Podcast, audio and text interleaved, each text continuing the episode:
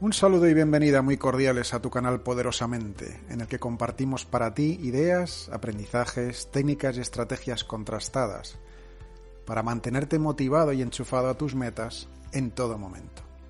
Soy Gregory Cajina.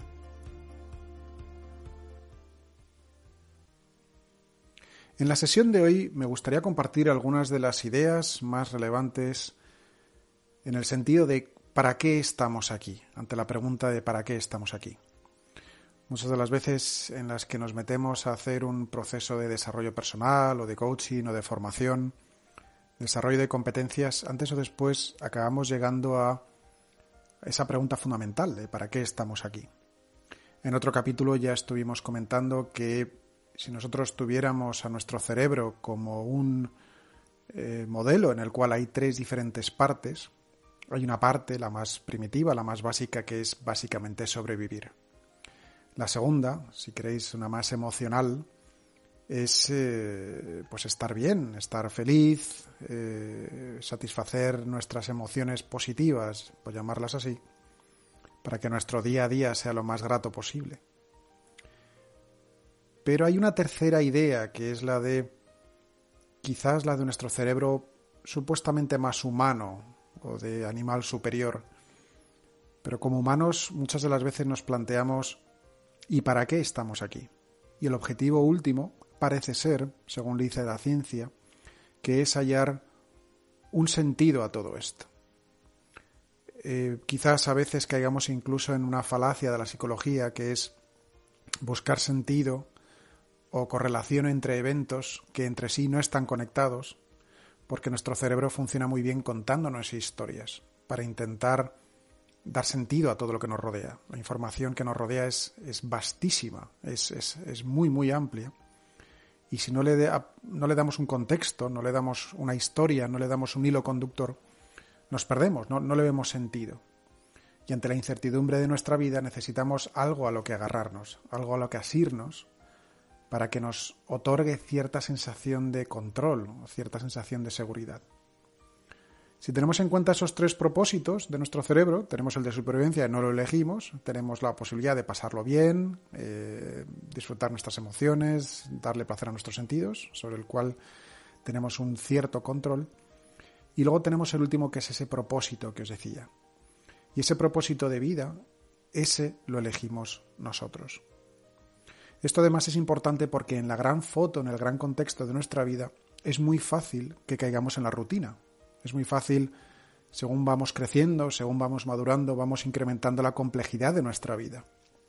Quizás nos emparejemos, quizás nos casemos, quizás nos divorciemos, quizás decidamos tener un hijo, dos o tres, quizás decidamos no tener hijos, quizás busquemos un trabajo, quizás buscamos ascender en la escala corporativa, de una empresa, quizás busquemos emprender. Sea como sea, antes o después nos da la sensación de que nuestros días se van repitiendo. Parece que no van a ningún sitio, simplemente estamos apagando incendios, apagando fuegos, es problema tras problema tras problema. E incluso llegamos a la conclusión de que somos no solo un producto de nuestras circunstancias, sino incluso víctimas de ellas.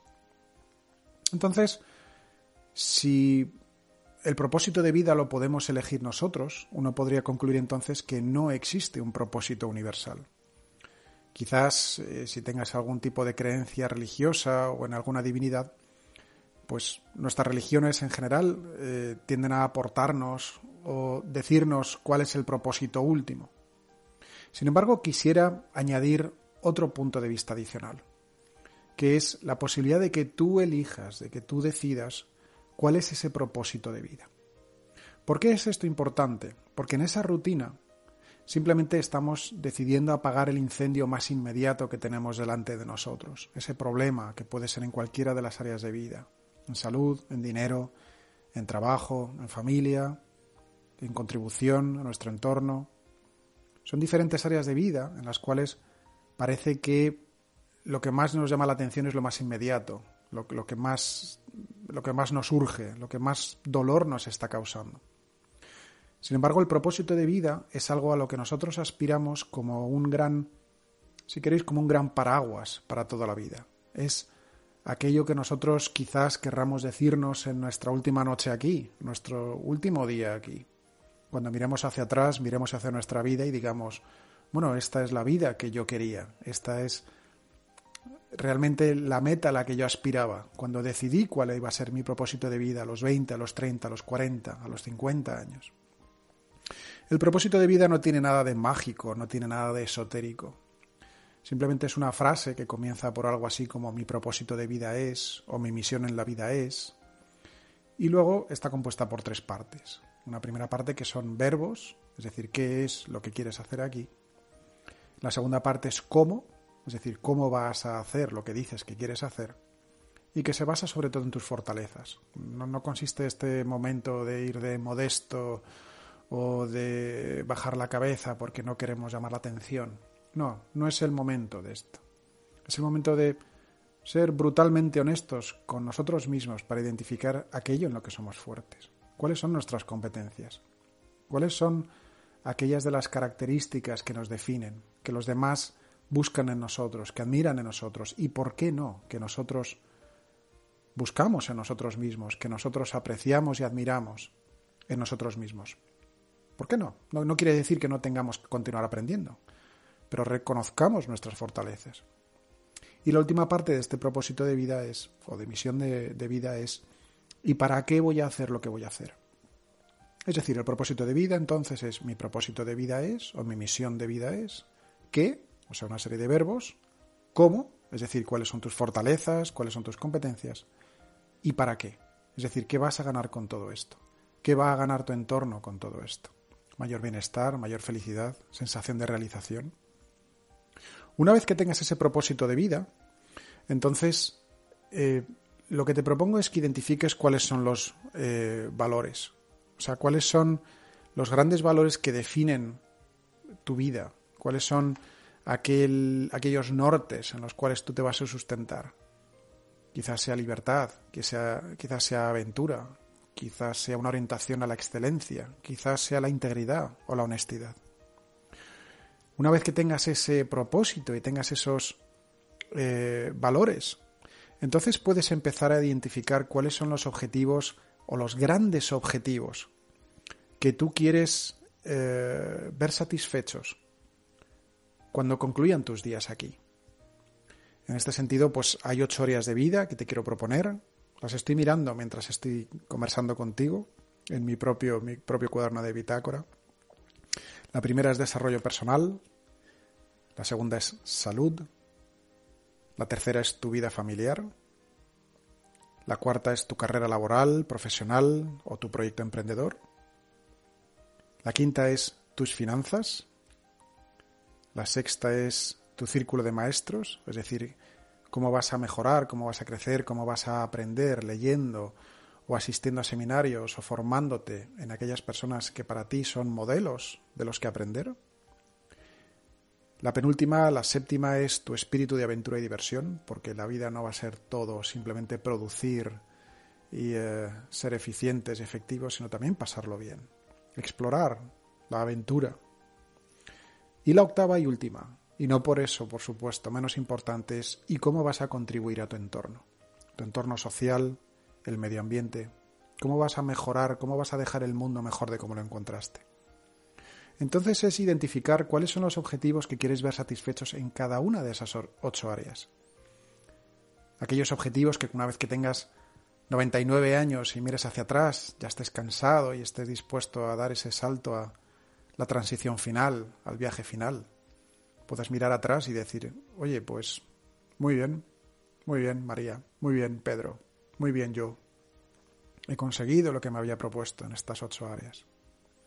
Una vez que tengas entonces propósito de vida, tus valores y esos grandes objetivos o esas grandes metas en esas ocho áreas de vida, entonces el trabajo es hacia atrás, es como una ingeniería inversa. Es decir, es como si estuvieras, ahora tienes el, prototipo de la máquina que tienes ahí y ahora lo que vas a hacer es empezar a desmontarlo, a desmenuzarlo para saber cuáles son los diferentes estadios, las diferentes fases, los diferentes pasos por los que vas a pasar en cada una de esas ocho áreas de vida, desmontándolo en objetivos que sean compatibles entre sí y que además eh, se puedan desglosar en objetivos a 31 de diciembre de este año. Es decir, si estás escuchando este podcast en marzo, en junio, es indiferente, ¿cuáles son los objetivos que tú quieres ver satisfechos a 31 de diciembre de este año en esas ocho áreas de vida, que a su vez son compatibles con los grandes macroobjetivos de esas mismas ocho áreas de vida que tú quieres poder decir que has conseguido una vez que se acaben tus días aquí.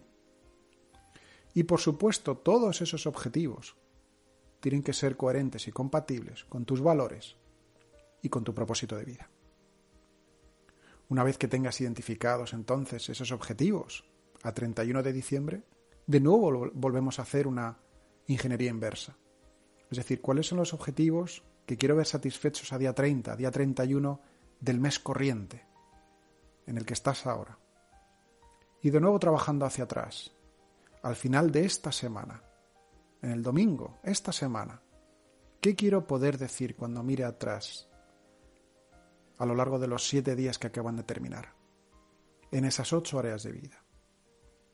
Y por supuesto, un último estadio es, y en cada día y en cada hora de cada día de la semana, ¿cómo vas a atender a esos objetivos? De tal manera que cada domingo por la tarde o por la mañana, cada final de mes, cada final de año, tú te permitas a ti mismo una reflexión no, tiene por qué ser larga, pueden ser 20 minutos, 30 minutos, en un lugar tranquilo, con todos tus eh, teléfonos, ordenadores, todo apagado.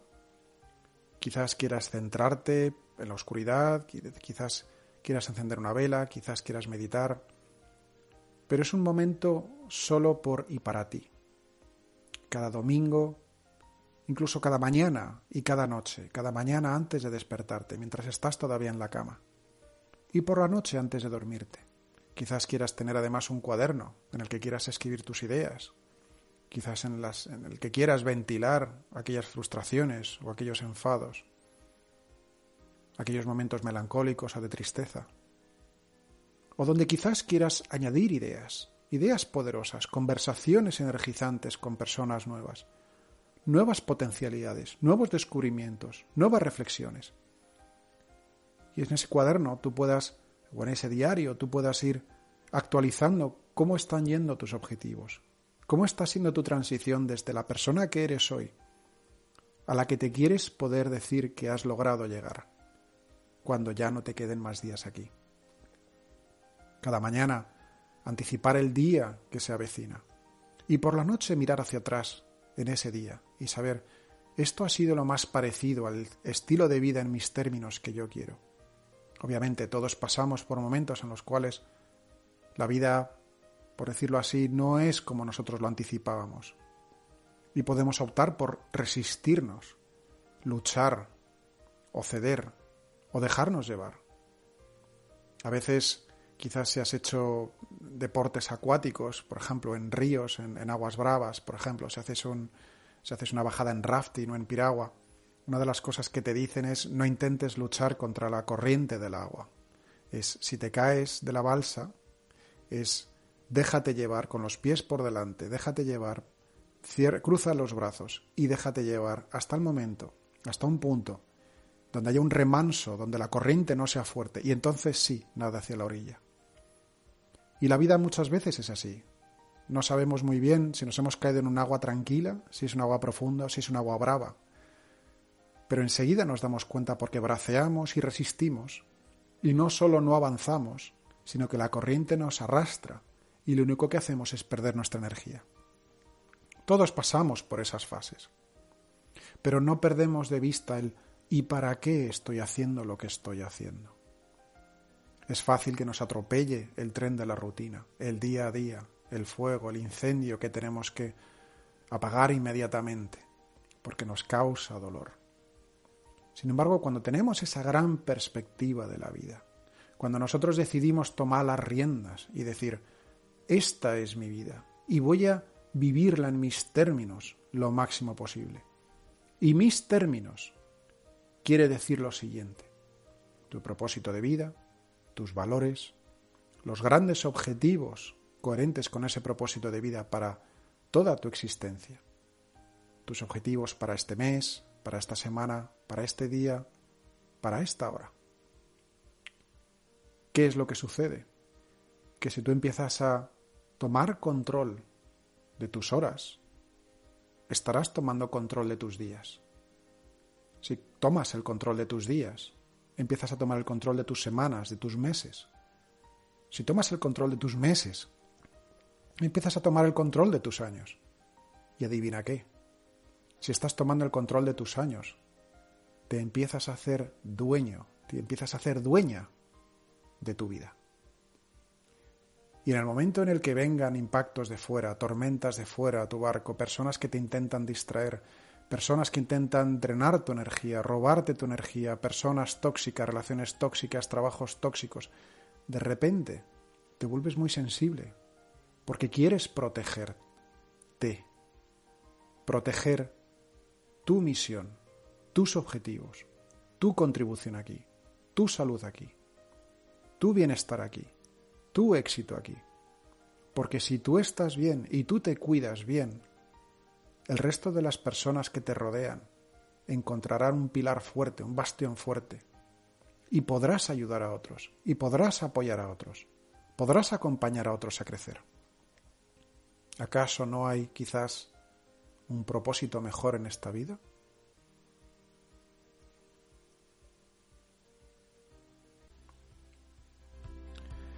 Estas son las ideas que quería compartir con vosotros en el capítulo de hoy en relación a cómo identificar para qué estamos aquí y cómo identificar los objetivos más poderosos para una vida para que tenga todo el sentido, para que sea vivida el máximo de tiempo posible, en los términos que tú decidas.